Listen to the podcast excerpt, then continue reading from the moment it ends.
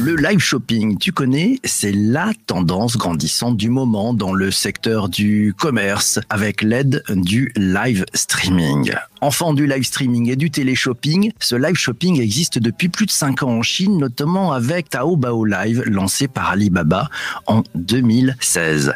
Le live shopping, c'est la possibilité pour le spectateur de participer à une vente en direct via son smartphone ou via son PC. C'est la possibilité aussi pour lui de poser ses questions, d'avoir des réponses et de devenir acheteur en direct du produit ou du service présenté.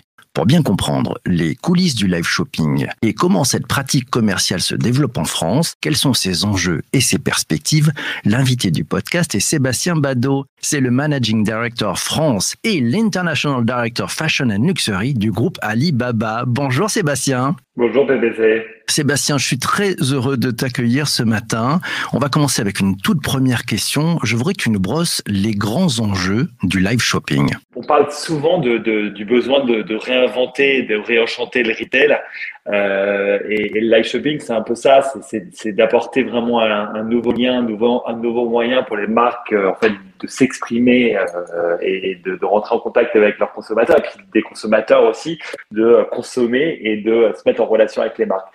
Et puis au-delà de ça, parce que je trouve hyper intéressant, c'est que c'est un moyen pour une entreprise comme Alibaba de, de, de montrer qu'elle reste à la pointe, et reste innovante, hein, parce que c'est nous qui l'avons créé à la base et, et qui le développons.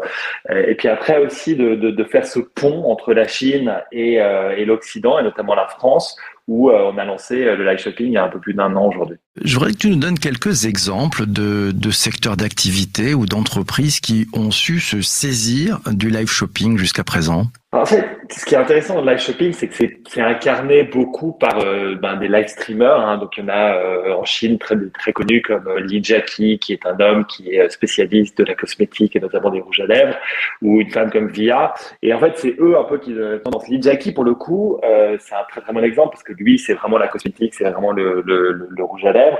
lors de lors du Singles Day, il a fait 1,7 milliard de ventes de rouge à lèvres en 12 heures. Donc ça montre un peu le, le, le, le, le, secteur de sa globalité du live shopping, c'est plus de 200 milliards qui va se développer dans les 5 6 années qui, vont venir. Donc on va passer de, de, de, d'un secteur qui n'existait pas, en tout cas d'un vecteur de vente qui n'existait pas, à quelque chose qui va euh, vraiment peser lourd dans le commerce. Donc moi je vois que forcément tout ce qui est visuel, quand je prends l'exemple du, du, de la cosmétique, ça marche bien. Mais Via, elle vend de tout. Elle vend des voyages. Elle avait vendu des, euh, des, euh, des, euh, des, voyages dans l'espace, etc. Donc c'est vraiment la qualité en fait du, du, du, du, live streamer quelque part, et puis après la velléité qu'ont les marques à vouloir à vouloir participer. On a parlé des, des, des, secteurs qui se sont emparés du live shopping, et est-ce que tu as repéré des secteurs qui auraient pu s'en emparer, mais qui pour l'instant sont, sont restés un peu frileux? Bah, moi, je pense qu'il y a, a aujourd'hui, euh, tout le monde teste. Il y a, il y a, il y a beaucoup de tests qui, qui, qui, ont lieu. Après, le sujet, c'est est-ce que tu arrives à, à, passer de, de tests à succès? Et je pense qu'il y a des recettes de, dans, dans le live streaming que nous, on, depuis cinq ans, on observe. Tu vois, il y a, côté, il y a, il y a quand même un, un, un côté très ludique. Hein. C'est, c'est, on parle de, de, live shopping, de live entertainment, etc., de shoppertainment, hein, de mix entre shopping et, et, et entertainment et divertissement. Et donc, quelque part, tu vois, dans, dans, dans la logique, il y a euh, euh, des stocks limités, euh, il y a un timing donné. Donc, il y a un côté un peu, on parle beaucoup de ces, dans, dans, sur, sur Internet aujourd'hui de FOMO. La mmh. logique du live streaming en Chine, c'est un peu ce FOMO-là. C'est si j'ai pas suivi le live streaming de VIA à 19h ce soir, mais il y avait peut-être le produit que je voulais. Et donc, je pense que, la, ce que ce que les marques doivent réussir à faire, c'est créer ça. Et est-ce que quand tu vends une voiture, par exemple, tu parles de secteurs sur lesquels on n'a pas forcément d'exemple qui marche très très bien encore, qu'est-ce que tu peux faire pour justement créer cet enchantement que tu peux faire sur des produits un peu euh, moins chers, par exemple? Donc, je pense que c'est plus dans, dans, dans, dans, la découverte, tu vois, des, des, des, gimmicks quelque part qui vont fonctionner que dans, la, dans les velléités qu'on les marques de faire. Parce que je pense que tout le monde, euh, en Chine en tout cas, euh, le test et, et, veut le faire.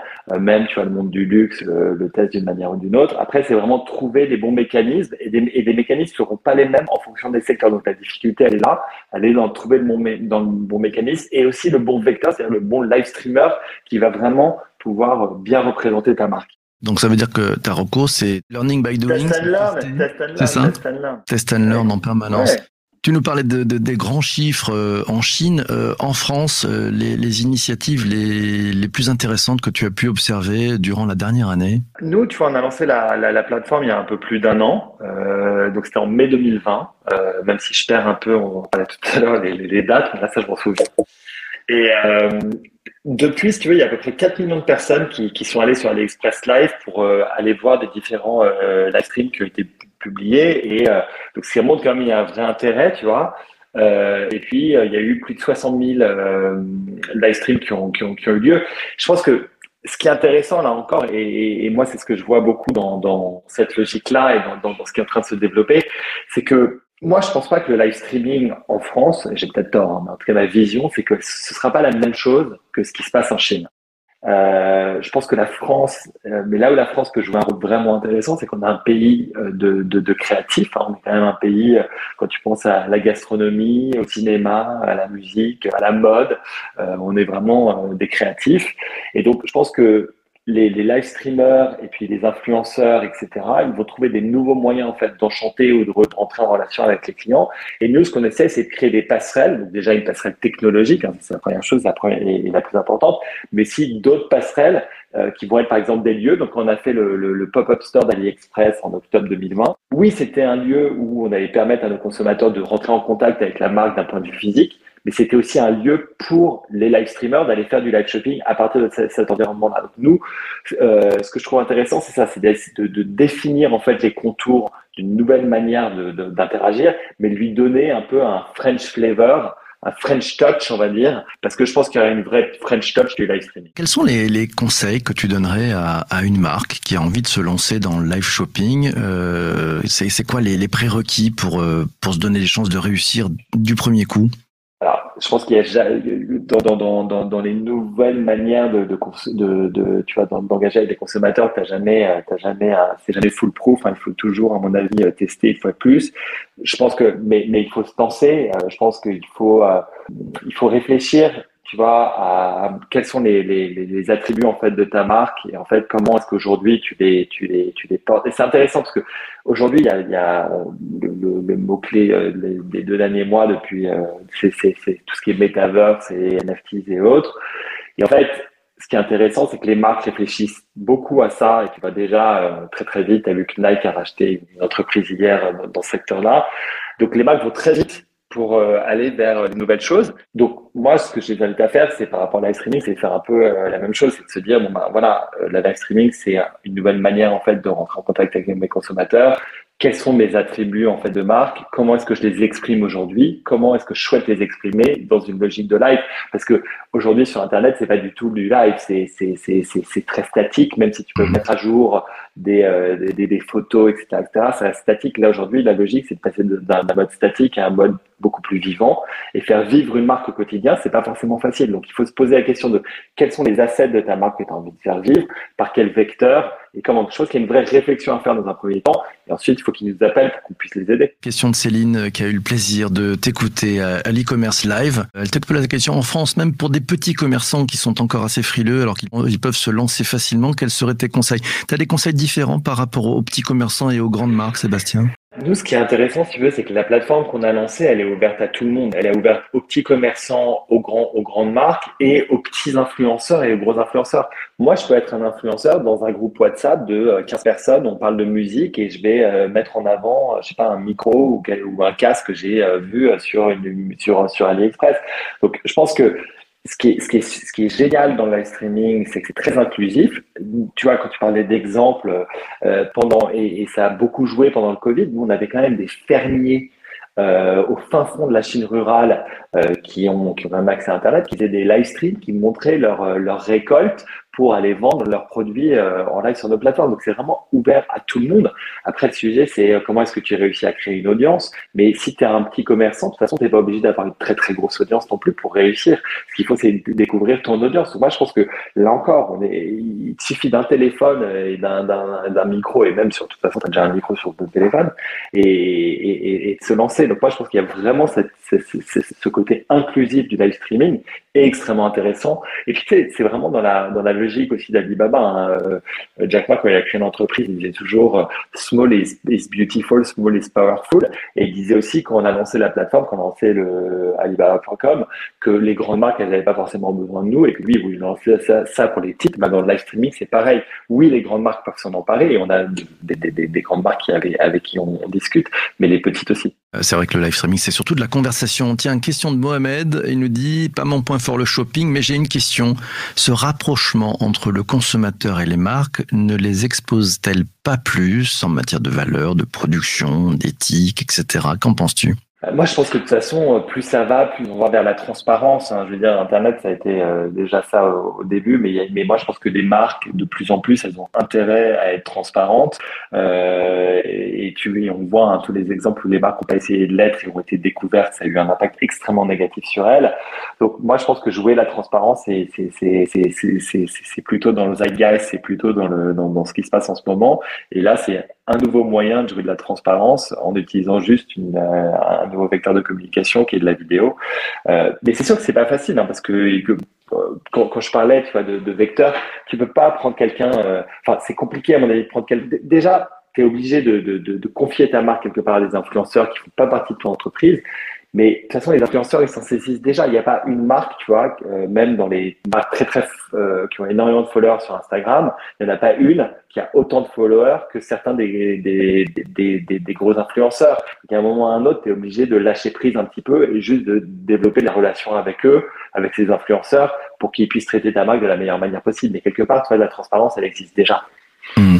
Et c'est obligé de passer par un influenceur ou, les marques peuvent le faire elles-mêmes avec euh, une personne chez elles qui, qui représente l'entreprise Tu as des, as des marques qui le font. On a lancé des, des, euh, tu vois, une, marque comme QLive, par exemple, qui est une des premières, à, qui, qui est une marque euh, du groupe Auchan qui fait des électroménagers, qui est une des premières à faire du, du, live stream, qui était très télé-shopping, etc. Ils ont, ils ont recruté deux animatrices, mais c'était eux qui les ont recruté les autres.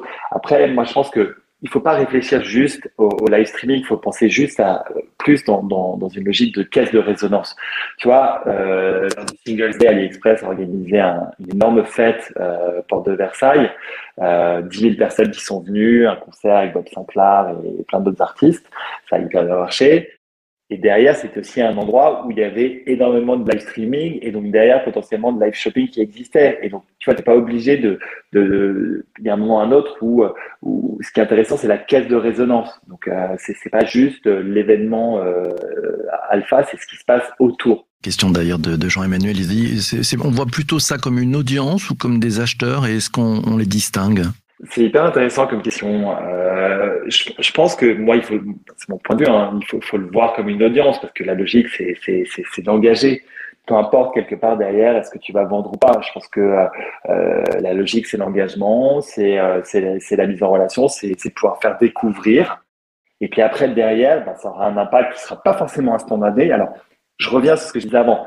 Ça, ça, ça, dépend de l'objectif que tu donnes à la base. Quand, quand, je reprends ce qui se passe en Chine, là, tu vois, les VIA, les Jackie et autres, c'est une heure de live streaming. Et là, tu regardes à la fin combien est-ce que j'ai vendu. Donc là, il y a un, objectif qui est uniquement mercantile. Mais je pense que justement, dans la logique French Touch qu'on développe aujourd'hui, il n'y a pas que ça. Il y a aussi euh, tout ce qui peut se passer autour, qui va créer du goodwill autour de la marque, qui va créer un côté plus humain, plus accessible. Euh, je reviens sur cette logique de transparence. Et, et derrière, sera, alors c'est plus compliqué à mesurer forcément, mais moi, je pense que les marques qui le font bien, elles le mesureront dans euh, euh, tu vois, toute la qualité qu'elles développeront dans les relations avec leurs consommateurs potentiels. Céline qui rajoute, c'est comme les réseaux, faut pas confondre le follow et le client, c'est vrai, mais c'est important de faire la, caisse de résonance, c'est vrai que c'est bien vu. Tiens, autre question de, de Jean-Emmanuel, il te dit, c'est intriguant de faire du live stream pour les marques de luxe. Comment offrir une vision du luxe autrement que par le nombre de produits à vendre? Elles s'y prennent comment les marques? Je pense que, tu vois, si je reviens sur ce que je disais sur le côté statique, euh, si tu prends, euh, si tu prends euh, un sac, si tu prends un collier, si tu prends ou, des habits, aujourd'hui, et ça, tu le vois déjà dans l'e-commerce. Dans, l'e-commerce, il y a 5 ans, tu voyais une photo, maintenant tu en vois 15.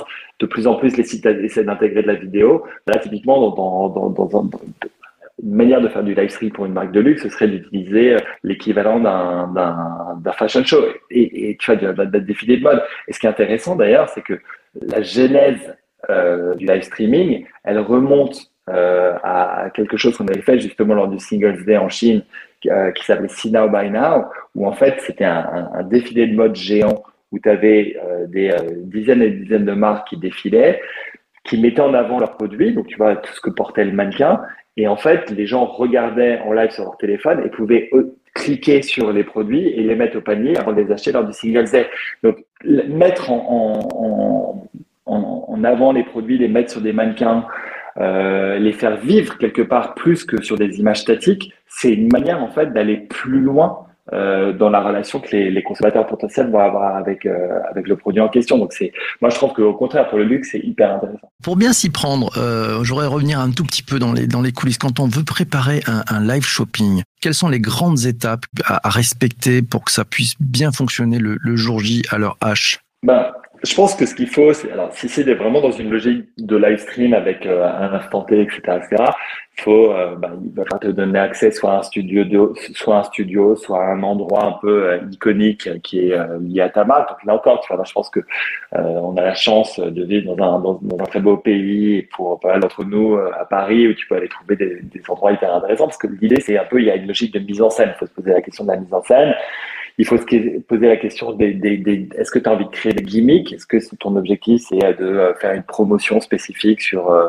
euh, un produit donné? Donc tu as envie de faire ça c'est ce qui marche très très bien en Chine par exemple, tu vois, c'est que le live stream c'est découvrir des produits, le live shopping c'est découvrir des produits, mais c'est aussi des produits avec des, des, des, moins de 10%, des moins 20%, des moins 30%, donc c'est mettre ça en avant. Et puis de, de jouer le côté un peu scarcity et le fait qu'il y en a euh, un certain nombre euh, dispo. Donc je pense qu'il y a tout un script à écrire derrière. C'est comme un, mini-film. Et puis après, je pense qu'une fois de plus, il faut trouver euh, la bonne personne pour pouvoir l'incarner.